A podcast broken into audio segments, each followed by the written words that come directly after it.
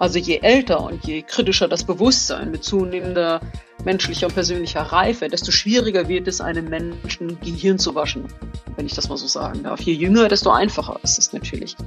Noch immer gibt es einzelne Parteien tatsächlich, die behaupten, es gibt so etwas wie Islamfeindlichkeit gar nicht.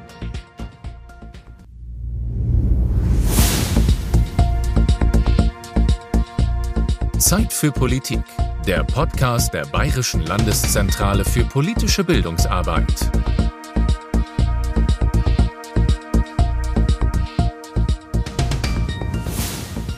Herzlich willkommen zu einer neuen Episode. Mein Name ist Shirin Kasrayan. Wir beschäftigen uns heute mit dem Thema Muslime in Deutschland. Dazu haben wir uns eine Expertin eingeladen, die selbst Muslima ist und sich schon lange mit dem Islam beschäftigt. Wir wollen von ihr unter anderem wissen, wie Musliminnen und Muslime in Deutschland leben, ob es bei Jugendlichen typische Anzeichen für eine Radikalisierung gibt und wie wir in unserem Land eigentlich mit islamfeindlicher Diskriminierung umgehen. Unser Gast ist Islamwissenschaftlerin, Lehrerin und Politikerin. Sie hat bereits viele Bücher geschrieben zu dem Thema, unter anderem das Buch Muslimisch weiblich Deutsch, mein Weg zu einem zeitgemäßen Islam. Herzlich willkommen, Lamia Kador. Hallo, ich grüße Sie. Kopftuch, Döner, Minarette, Terroranschläge. Frau Kador, gibt es ein zu enges Bild vom muslimischen Leben in Deutschland? Also mit den Begrifflichkeiten, mit denen Sie das gerade gezeichnet haben, ja, definitiv. Ähm, denn tatsächlich würde ich schon sagen, dass äh, der Islamdiskurs der letzten Jahre, ja fast Jahrzehnte, sich vor allen Dingen um diese Dinge drehte, die Sie gerade aufgezählt haben. Also Minarett, Minaretthöhen Minarettbauten, Moscheebauten, das Kopftuchtragen von muslimischen Frauen, äh, Schächten, Beschneidungen, ähm, die Zugehörigkeit des Islams zu Deutschland. Also im Grunde genommen waren das die prägenden Debatten rund um den Islam der letzten ja, Jahre oder Jahrzehnte. Terror nicht zu vergessen, das habe ich völlig außer Acht gelassen. Aber ja, und der Islam, beziehungsweise dieser Glaube und die Glaubensauffassung sind natürlich noch viel zahlreicher als das, was ich Ihnen da eben gesagt habe. Hm. Sie haben ja gerade den Terror angesprochen, also dass Islam und Islamismus oder wie Sie auch sagen, ihr Dschihadismus nicht gleichzusetzen sind, wird ja immer wieder von allen Seiten betont. Ähm, was muss denn aus Ihrer Sicht noch getan werden, damit diese Erkenntnis auch wirklich ankommt? Ich denke, zum einen ist die Einsicht wichtig innerhalb der Musliminnen und Muslime, denn es gibt äh, durchaus auch sehr fanatische oder auch sehr fundamentalistisch glaubende Musliminnen und Muslime, die eben meinen, dass diese dschihadistischen Bezüge oder dschihadistischen Inhalte, also im Sinne eines zum Beispiel gewaltsamen Widerstands gegen, weiß ich nicht, Angriffe, ähm, islamisch sei zum Beispiel. Also es sei legitim im islamischen Sinne Gewalt einzusetzen, wenn man den Islam irgendwie verteidigt, zum Beispiel. Ähm, das heißt, die Einsicht, dass der Islamismus oder der Dschihadismus zwar sicherlich in gewisser Form Bezüge zum Islam hat, aber eben nicht mehr also Gewalt nicht mehr als legitimes Mittel irgendwie angewendet werden darf. Die Erkenntnis ist noch nicht ganz durchgedrungen bis in alle Ecken äh, innerhalb dieser Glaubensgemeinschaft, aber auch in Hinblick auf die Mehrheitsgesellschaft gilt das natürlich ganz ähnlich. Also genau diese Differenzierung, dass eben der Islamismus nicht gleich Islam ist, aber natürlich auch Bezüge zum Islam aufbaut, sozusagen. Also indem man sagt, ja, zu, zu, den Frühzeiten des Islams hat der Prophet Mohammed beispielsweise ja auch kriegerische Auseinandersetzungen oder kämpferische Auseinandersetzungen geführt. Also ist das ja sehr wohl, ist Gewalt und Gewaltanwendung sehr wohl irgendwie Bestandteil dieses Glaubens. Das stimmt also auch zwar, natürlich hat der Islam etwas mit dem Islamismus zu tun oder andersrum, der Islamismus etwas mit dem Islam zu tun, aber es ist nicht gleichzusetzen. Der Islamismus ist eigentlich eine Lesart, eine ganz bewusste, ja, ich ich sage es mal aus meiner Sicht, falsche Lesart des Islams, um eben Gewalt zu legitimieren und Macht, politische Macht zu erlangen. Also ungefähr fünf Prozent der Bevölkerung, Sie korrigieren mich, ähm, in Deutschland gehören dem Islam an. Inwieweit sind diese fünf Prozent ein fester Bestandteil der Gesellschaft? Jetzt unabhängig davon, ob sie einen deutschen Pass besitzen oder nicht. Sind, also inzwischen schätzt man tatsächlich auf 5,3 Prozent. Das ist natürlich jetzt nicht ein riesiger Unterschied, aber dennoch. Ähm, naja, inwiefern gehören sie zu Deutschland? Sie leben nun mal alle hier in Deutschland. Sehr viele von ihnen haben die deutsche Staatsangehörigkeit. Sehr, sehr viele Muslime haben bereits Kinder und Kindeskinder und zum Teil sogar schon in der vierten Generation lebende Kinder, ähm, die quasi Deutsche sind, die hier geboren sind, deren Eltern hier geboren sind, deren Großeltern sogar zum Teil schon hier geboren sind. Also ich weiß nicht, wie viel noch dazu gehört, um dann endlich mal zu sagen, man ist Deutscher, aber aus meiner Definition und meinem Verständnis heraus würde ich sagen, schon allein die Tatsache, ähm, dass es muslimisches Leben in Deutschland länger als 10, 15, 20, 30, 40 Jahre gibt, ähm, steht für mich jedenfalls völlig außer Frage, dass diese Frage mit Ja beantwortet werden muss. Natürlich gehört der Islam und natürlich auch die Muslime mit ihrem Glauben ähm, zu der Vielfalt unseres Landes, die ja nun mal auch unsere Gesellschaft prägt. Mhm. Und in, im Zusammenhang zu, mit dieser Frage wird ja auch oft von Integration gesprochen. Und wenn wir von Integration sprechen, von wem muss diese denn ausgehen? Um ehrlich zu sein, mag ich diesen Begriff nicht mehr. Ich glaube auch, äh, der muss, der ist überholt sozusagen. Denn äh, wir haben lange Zeit in unserer Gesellschaft Integration verstanden als eine Art Assimilation einer Minderheit oder ein völliges Aufgehen, also ein Assimilieren einer Minderheit innerhalb einer oder in eine Mehrheit, sodass quasi Unterschiede und Differenzen nicht mehr sichtbar werden. Das ist natürlich ein falsches Bild von Integration. Integration darf natürlich nicht das Aufgeben der eigenen Identität, der eigenen Tradition, der eigenen Wesensmerkmale, kulturellen Merkmale bedeuten, sondern Integration würde im besten Sinne bedeuten, man nimmt bestimmte Eigenarten dieses Landes an, man erkennt sie an, man lebt sie vielleicht sogar zum Teil, aber behält natürlich auch das eigene, was man eben mitbringt, das, was man im Gepäck hat, im Rucksack sozusagen, als man einwanderte. Ich glaube, wenn äh, beide Identitätsmerkmale beziehungsweise beide, beide Teile dieser unterschiedlichen Merkmale ähm, zusammenkommen, dann erst ist das eine gelungene oder kann man von einer gelungenen äh, Integration sprechen. Aber warum ich eigentlich den Begriff Integration gerne hm, gerne überarbeiten will in Richtung gesellschaftlicher Zusammenhalt und gesellschaftliches Zusammenleben, äh, liegt vor allen Dingen daran, weil der Begriff so, so fälschlich oder so falsch mh, hm, verwendet oder gebraucht wird. Ich, ich glaube, wenn wir, also wir leben in einem Einwanderungsland und es kostet immer noch sehr viele Menschen sehr viel Kraft, das zuzugeben, dass wir schlichtweg alle Teil einer Migrationsgesellschaft sind. Sie und ich und jeder andere auch. Also ein Peter, ein Stefan, eine Lamia, eine Hatice, aber auch eine Melanie. Wir alle sind Teil einer Einwanderungsgesellschaft. Und äh, ich glaube, wir müssen noch viel stärker definieren, dass Integration vor allen Dingen mit jenen Menschen zu tun hat, die gerade in dieses Land hinein einwandern und nicht mit jenen Menschen, die hier vielleicht in vierter Generation schon leben und eigentlich, nicht eigentlich, auch uneigentlich Deutsche sind, also längst heimisch geworden sind, quasi auch längst Wurzeln geschlagen haben im wahrsten Sinne des Wortes ähm, zum Beispiel wird häufig der Begriff Integration auf mich verwendet. Ich müsste mich integrieren, wo ich mir doch tatsächlich die Fragen stelle, also für jemanden, der in Deutschland geboren, aufgewachsen und sozialisiert worden ist, inwiefern ich mich da wirklich integrieren muss, äh, das halte ich für eine gewagte Aussage. Also auch da eine sehr falsche Anwendung dieses Begriffs. Mhm. Insofern plädiere ich doch stärker für gesellschaftlichen Zusammenhalt, Zusammenleben. Ja, da äh, hake ich mal ein. Das, was Sie beschreiben, ist ja auch eine Art von Islamfeindlichkeit, könnte man sagen. Und inwiefern glauben Sie, bedingen sich denn diese Islamfeindlichkeit, äh, die Muslime und Musliminnen erfahren, ähm, und die Radikalisierung, die man ja auch beobachten kann? Naja, diese beiden Phänomene oder Extreme, wenn man so will, bedingen sich natürlich schon. Denn das eine Extrem ist ohne das andere nicht denkbar. Also der Islamhasser lebt ja davon, dass er behauptet und auch bewusst konstruiert, äh, dass alle Muslime gewaltaffin seien, terroraffin seien, ähm, alle zusammenhalten und in Wirklichkeit irgendein Übel auf dieser Welt anrichten wollen oder wie auch immer die Welt islamisieren wollen. Äh, der Islamist bzw. der Dschihadist lebt natürlich von dem Narrativ oder von dem Konstrukt, dass jeder Nicht-Muslim in Wirklichkeit ja den Islam hasst. Dass es in Wirklichkeit ja darum geht, Muslime zu unterdrücken. Dass es in Wirklichkeit darum geht, äh, so wie Kolonialisten, in Anführungsstrichen, ja eben waren und immer noch sind, ähm, Muslime und, und äh, Länder, aus denen Muslime stammen, irgendwie klein zu halten, die zu beherrschen, zu besetzen und, und darüber zu bestimmen im Sinne eines zum Beispiel Eurozentrismus. Und ähm, Sie hören wahrscheinlich schon, dass diese beiden Extreme ganz gut miteinander könnten, obwohl jedes Extrem was anderes behauptet und von einem anderen Narrativ lebt. Und trotzdem wollen sie natürlich beide das Gleiche. Eigentlich ein friedliches Zusammenleben, eine pluralistische, demokratische Gesellschaft, eine freie, offene Gesellschaft. Die wollen eigentlich beide äh, Extreme nicht. Da sind sie sich wieder doch sehr einig. Aber jeder will das mit seinen eigenen Mitteln versuchen zu verhindern. Kann man denn sagen, dass es gerade junge Muslime und Musliminnen in Deutschland sind, die sich radikalisieren lassen? Na, vielleicht muss man es so sagen. Ich glaube, es sind vor allen Dingen junge Menschen, also junge Muslime in dem Fall, aber auch junge Menschen insgesamt, die man eher radikalisieren kann. Also je älter und je kritischer das Bewusstsein mit zunehmender menschlicher und persönlicher Reife, desto schwieriger wird es, einem Menschen Gehirn zu waschen, wenn ich das mal so sagen darf. Je jünger, desto einfacher ist es natürlich. Das erklärt dann demzufolge auch, warum man versucht, besonders junge Musliminnen und Muslime davon zu überzeugen, dass, weiß ich nicht, der Islam irgendwo auf der Welt verteidigt werden muss, mit kämpferischen, kriegerischen Mitteln, gewaltsamen Mitteln verteidigt werden muss, warum man gegen sogenannte Ungläubige kämpfen muss. Also das alles funktioniert besonders gut bei jungen Menschen, diese Arbeit.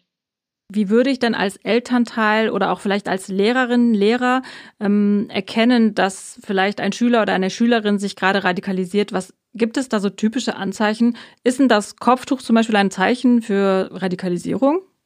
Also ich glaube, als erstes merkt man das oder am besten merkt man das, wenn man den Schüler oder den Jugendlichen vorher, also bevor eine Radikalisierung eintritt, besonders gut kannte. Also seine Verhaltensweisen kennt, seine zum Beispiel auch politische Positionierung halbwegs kennt, wenn man sein Weltbild ungefähr einschätzen kann. Denn dann fällt es mir besonders leicht zu merken, wenn dieser junge Mensch genau davon auf einmal schrittweise abweicht. Also wenn vorher der Jugendliche gebetet und gefastet hat, zum Beispiel, ähm, aber ansonsten ganz ein gesundes Selbstbild hatte, ein gesundes Menschenbild hatte, ein halbwegs gesundes Gottesbild hatte, sofern man das überhaupt beurteilen kann. Also einen guten Umgang auch mit, mit, mit seiner Umwelt oder mit ihrer Umwelt pflegte. Ähm, und auf einmal sagt, und weiß ich nicht, im, im Laufe der Zeit anfängt, ein bisschen mehr zu beten oder ein bisschen mehr zu fasten, dann ist das noch kein starker Bruch, keine starke Auffälligkeit. Deshalb würde man da nicht unbedingt von Radikalisierung sprechen. Wenn aber ein Jugendlicher all das nicht getan hat, also er betet nicht, fastet nicht, führt ein durchaus weltliches Leben, äh, Partybesuche, womöglich vielleicht Drogenkonsum und fängt dann schrittweise an, und zwar plötzlich an, äh, das völlig zu unterlassen und dann quasi darüber hinaus noch zusätzlich jetzt regelmäßiger zu beten oder sehr regelmäßig zu beten, sehr regelmäßig in die Moschee zu gehen, sehr regelmäßig im Koran zu lesen. Äh, man, man merkt ja auch häufig am Vokabular, also am, am, am Sprechen der Jugendlichen, dass sich da vielleicht auch was verändert, man plötzlich von Ungläubigen spricht, nicht mehr von Andersgläubigen beispielsweise. Wenn man darauf erpicht ist, religiöse Gebote möglichst schnell und sorgfältig einzuhalten. Wenn man sich die Welt plötzlich erklärt mit irgendwelchen Verschwörungsmythen, vielleicht sogar auch antisemitische Verschwörungsmythen, dann ist das sicherlich ein ziemlich starkes Alarmsignal. Das heißt, es geht vor allen Dingen darum, dass man als Pädagoge oder als Pädagogin den Jugendlichen vorher gut kannte oder die Jugendliche und dann auch sehr schnell bemerkt, wenn es zu Veränderungen, zu sehr krassen Veränderungen kommt. Dann würde ich sagen, kann man durchaus von einer Radikalisierung sprechen. Können Sie mir denn sagen, warum es gerade so viele junge Frauen sind, die sich radikalisieren lassen?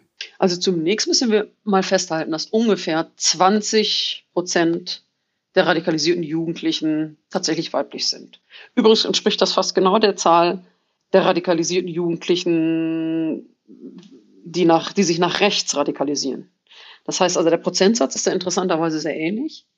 Und naja, und was, was, was zieht junge Frauen oder was, was begeistert sozusagen junge Frauen ähm, am Dschihadismus? Ich denke, es sind zum einen, wie auch bei allen anderen übrigen Jugendlichen, das einfache Denken in Schwarz und Weiß, das Aufteilen der Welt in Gut und Böse. Dazu kommt sicherlich auch, äh, dass es einem ehrenhaft und schmackhaft quasi gemacht wird, wenn man sich um Familie, um die Familie kümmert und sagt, na ja, dort bist du, bist du, bist du die Ehefrau eines zukünftigen Märtyrers, also dort in Syrien oder im Irak zum Beispiel, äh, oder überhaupt, wenn man, wenn man sich eben dem Dschihad verschreiben will. Äh, ich konstruiere das jetzt bewusst mal so. Ähm, du, du, du, du schützt quasi, beziehungsweise du, du sorgst dafür, dass sich die Umma, also die islamische Gemeinschaft, vergrößert, indem du quasi Kinder auf die Welt setzt, sie, äh, dich um sie kümmerst. Und was willst du denn hier mit irgendwelchen Schulabschlüssen? Hier wirst du als Muslimin doch sowieso radikalisiert. Dort kannst du ähm, in Ruhe beispielsweise das Kopftuch tragen, was dir ja hier quasi verboten wird von dieser Gesellschaft, weil du hier als nichts betrachtet und angesehen wirst. Ähm, dort ist man unter sich, unter sich Gleichgesinnten und unter Frauen. Das ist ja auch eine sehr geschlechtergetrennte Gesellschaft in der Regel. Das empfinden tatsächlich einige Mädchen für hm, ja, interessant, sympathisch, für, für, für, für wichtig für ihr Leben, weil sie eben damit natürlich auch diesem weltlichen Leben und dem alltäglichen Druck, auch der Bildung oder so, auch ein bisschen entfliehen können und denken sich, ja, das ist ja wirklich ein schönes Leben, ich kann es ja mal versuchen und da gibt es ja auch andere und es wird also, da wird so eine Art Dschihad-Romantik aufgemacht, die beinahe so verkitscht ist, dass man tatsächlich, also dass Frauen tatsächlich darauf reinfallen. Und wann wäre dann die Zeit einzuschreiten oder etwas zu tun, also aktiv zu werden? Mhm. Vielleicht noch mal kurz zu dem Thema Kopftuch. Also wenn eine junge Frau vorher kein Kopftuch trug und sie trägt jetzt ein Kopftuch, ist das noch kein Zeichen für eine Radikalisierung. Da müssen also noch sehr viel mehr Faktoren zusammenkommen. Ich sage ja, das Weltbild in Schwarz-Weiß, Gut und Böse, Freund, Feind. Wenn ich die Welt anfange so einzuteilen, dann kann man genauer hingucken. Das bloße Tragen eines Kopftuchs allein reicht nicht. Ja, und wann fange ich an, da einzuschreiten? Also ich würde als erstes, wenn es mir zunächst einmal auffällt, schon schauen, fällt es mir auch bei anderen Faktoren auf. Also gibt es eine Unterteilung in Schwarz-Weiß, Freund-Feind-Schema, spricht dann dieser Jugendliche oder die Jugendliche darüber hinaus noch zusätzlich von, von, wir müssen den Islam verteidigen oder gar von Verschwörungsmythen, äh, der Westen versus Islam oder sowas. Ähm, dann würde ich als erstes tatsächlich ein Gespräch mit den Eltern führen. Vielleicht auch in der Schule mit Kolleginnen und Kollegen, ob denen das auch schon aufgefallen ist. Das ist ja auch nicht ganz irrelevant, um zu gucken, ob der eigene Eindruck auch bestätigt wird von anderer Seite. Also ich würde relativ früh ansetzen. Man sollte nicht zu lang damit warten. Hm. Und gibt es auch Stellen, an die ich mich wenden kann, wenn ich das beobachte? Ja, durchaus. Es gibt sogar anonyme Stellen, zum Beispiel beim Bundesamt für Migration und Flüchtlinge. Dort gibt es eine kostenlose Beratungshotline. Da sitzt äh, jeweils ein oder eine Islamwissenschaftler, Islamwissenschaftlerin oder ein Psychologe oder eine Psychologin. Es gibt ähm, tatsächlich auch Präventionsprogramme, die, die staatlich quasi organisiert sind, zum Beispiel Wegweiser in Nordrhein-Westfalen, Kitab in Bremen, VPN in Berlin, die auch solche Aussteigerprogramme, Präventionsprogramme fahren. Also man hat die Möglichkeit, auch anonym dort anzurufen, sich beraten zu lassen, aber auch ganz konkret danach zu fragen, wie man so etwas erkennen kann oder ob die Eindrücke eigentlich richtig sind oder, oder die Bewertung dieser Eindrücke. Und was kann ich denn tun, wenn mein Kind oder ein Schüler oder eine Schülerin jetzt ganz im Gegenteil von islamfeindlicher Diskriminierung betroffen ist? Das gibt es ja auch an Schulen. Mhm. Da sind wir staatlich noch gar nicht so gut aufgestellt tatsächlich. Das ist, ähm, also man hat sich lange Zeit, das ist auch eine meiner, meiner Kritiken sozusagen, man hat sich lange Zeit zu Recht, ja, darum gekümmert, dass man den Islamismus und den Dschihadismus halbwegs erkennt und auch erste Handlungsempfehlungen herausgibt, wie gehen wir damit um, wie erkennen wir das, äh, Programme installieren in unterschiedlichen Kommunen und so weiter. Das haben wir alles für Islamfeindlichkeit nicht. Denn tatsächlich ähm, haben wir uns auch bis vor fünf Jahren ungefähr darüber gestritten, ob es überhaupt so etwas wie Islamfeindlichkeit gibt. Noch immer gibt es einzelne Parteien tatsächlich, die behaupten, es gibt so etwas wie Islamfeindlichkeit gar nicht. Muslime sind nicht Opfer an dieser Gesellschaft. Das sei ja alles legitime ähm, Religionskritik. Und wenn Musliminnen oder Muslime eben Opfer wären, dann ist das einfach Fremdenfeindlichkeit. Damit macht man sich natürlich sehr leicht. Äh, tatsächlich würde ich sagen, wenn solche Vorfälle vorkommen, in der Schule ist natürlich immer am einfachsten zum Klassenlehrer zu gehen, zu Klassenlehrerinnen, ihr das zu schildern. Manchmal gibt es auch Rassismusbeauftragte in Schulen. Manchmal, ähm, manchmal kann man sich aber auch an private Vereine äh, wenden, die eben Antirassismusarbeit leisten, Beratungstätigkeiten anbieten. Wahrscheinlich wäre das der nächste Schritt. Ähm, und vor allen Dingen, ich denke, wenn es wirklich zu gewaltvollen Auseinandersetzungen, äh, um, um gewaltvolle Auseinandersetzungen, sollte man so schnell wie möglich diese Taten anzeigen. Ich glaube, das gehört eben auch dazu, äh, dass man, dass man Hass und Hetze im Netz zum Beispiel, aber auch Ge Gewalt schlichtweg zur Anzeige bringt und das eben nicht einfach so hinnimmt. Also was Islamfeindlichkeit betrifft, sind wir leider noch gar nicht so gut staatlich aufgestellt. Können Sie da vielleicht auch noch mal kurz ausführen, wo Sie da den Unterschied zwischen Islamkritik und Islamfeindlichkeit sehen? Mhm. Das ist gar nicht so einfach, denn die Grenze ist schwimmend. Also der Religions- oder der Islamkritiker in dem Fall äh, Natürlich muss man Religionskritik üben können. Man darf in diesem Land, Gott sei Dank, auch alles kritisieren. Ähm, ich glaube, die Grenze zu Islamfeindlichkeit ist dann überschritten, wenn ich anfange zu vereinheitlichen. Also alle Muslime sind zum Beispiel. Wenn ich Stereotype bediene, wenn ich anfange zu sagen, na ja, ähm, die Muslime homogenisiere, sie als eine Gruppe ausmache, äh, als ob es da keine Differenzierung mehr gäbe.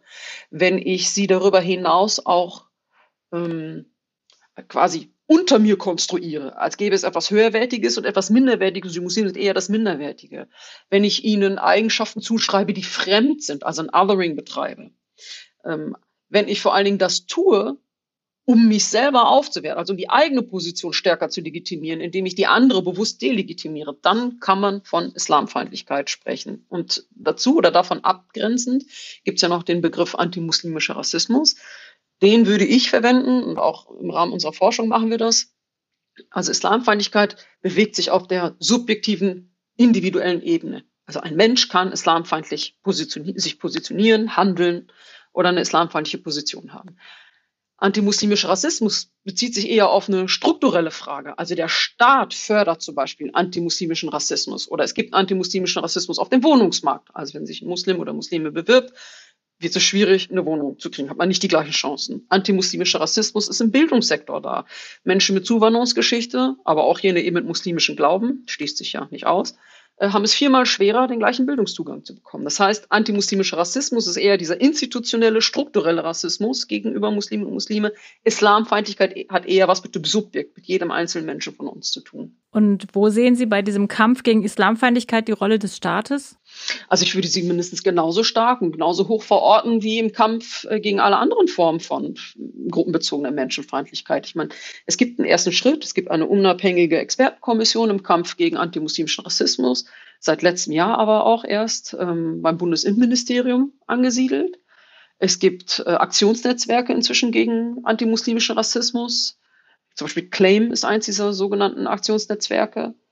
Ähm, es tut sich ein bisschen was, aber sehr, sehr langsam.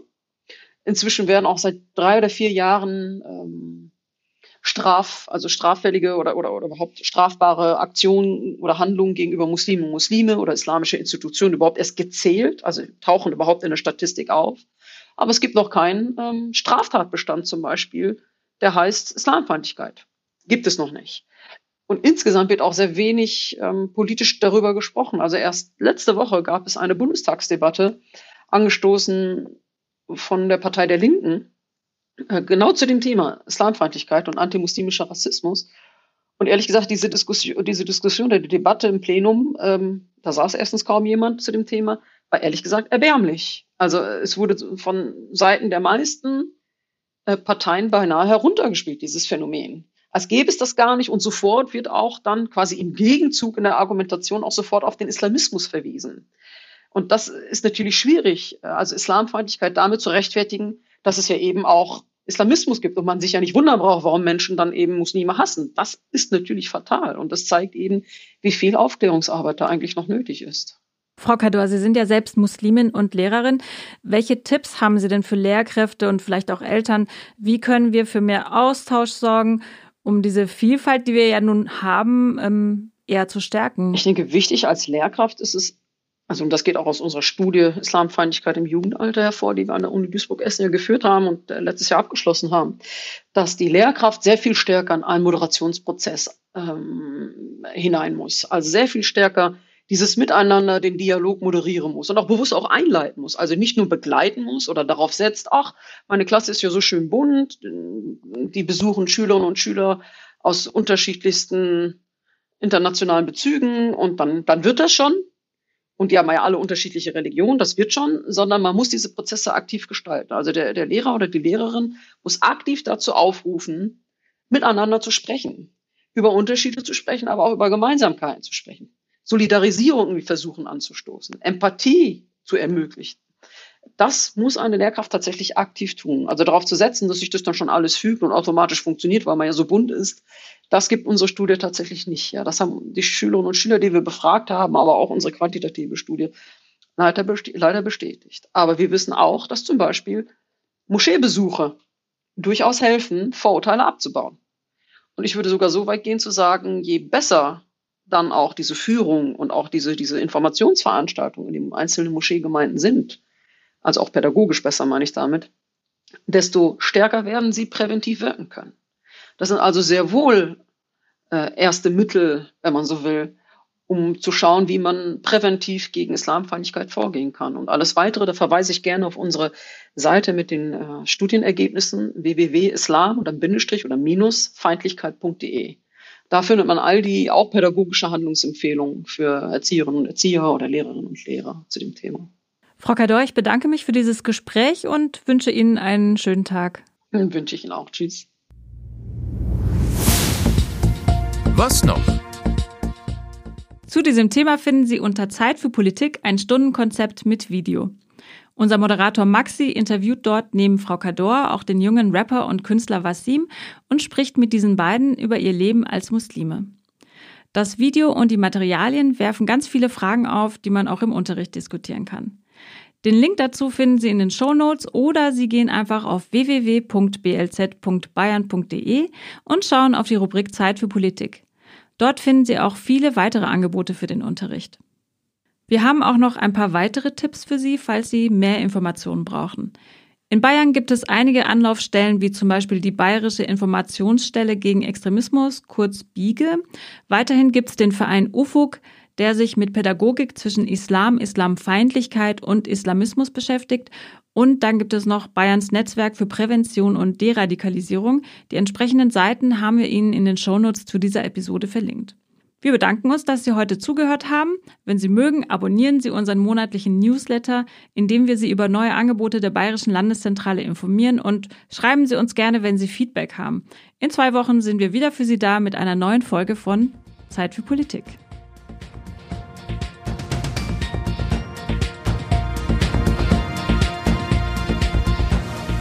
Für mehr Informationen und Tipps besuchen Sie uns auf www.blz.bayern.de.